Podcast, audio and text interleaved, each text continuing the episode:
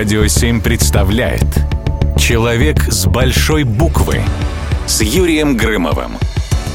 Перспектива рано умереть заставила меня понять, что жизнь стоит того, чтобы ее прожить.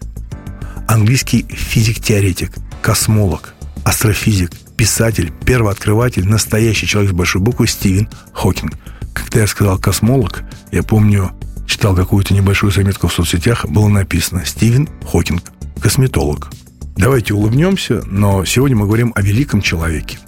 Когда врачи поставили ему неутешительный диагноз – боковой амиотрофический склероз, известный также как болезнь Лу Геринга, то прогнозы относительно Стивена были не самые утешительные. В лучшем случае ему гарантировали 2-3 года жизни. Но Стивен прожил более 76 лет. Все произошедшее с ним он воспринимал как вызов и с честью выдерживал все испытания, которые готовила для него его болезнь. Хокинг был заядлым спорщиком. Большинство своих открытий он сделал буквально на спор. Лишь однажды Стивен потерпел поражение ученому Питеру Хиггсу. Хокинг не верил в возможность открытия частицы бозона, но в 2012 году Хиггс ее обнаружил. Хокинг с честью принял поражение и заявил, что его оппонент достоин Нобелевской премии. Сам же Хокинг никогда Нобелевку не получал. Он также не считал себя достойным этой награды, которая, по его мнению, следует вручать за выдающиеся открытия, а не за общий вклад в науку, каким бы великим он ни был. Он получил более 30 наград за всю яркую жизнь и всегда был предельно скромный. В 2015 году в Британии была учреждена медаль имени самого Хокинга. На лицевой стороне медали изображен сам знаменитый астрофизик, нарисованный большим другом Хокинга, советским космонавтом Алексеем Леоновым. Космос для Стивена был главным увлечением в жизни.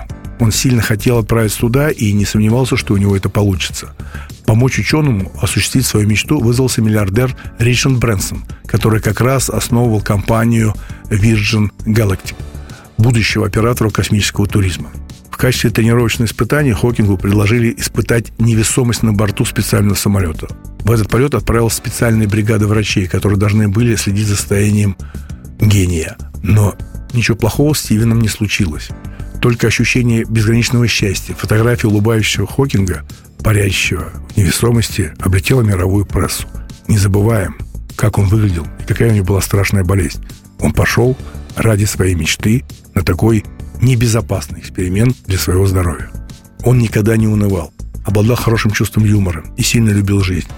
Одного он опасался – развития технологий искусственного интеллекта. По мнению Хокинга, рано или поздно этот разум может превзойти человека, что спровоцирует восстание машин. Поэтому своим последователям Стивен рекомендовал не слишком увлекаться развитием роботов. И я тоже так считаю. Не надо увлекаться.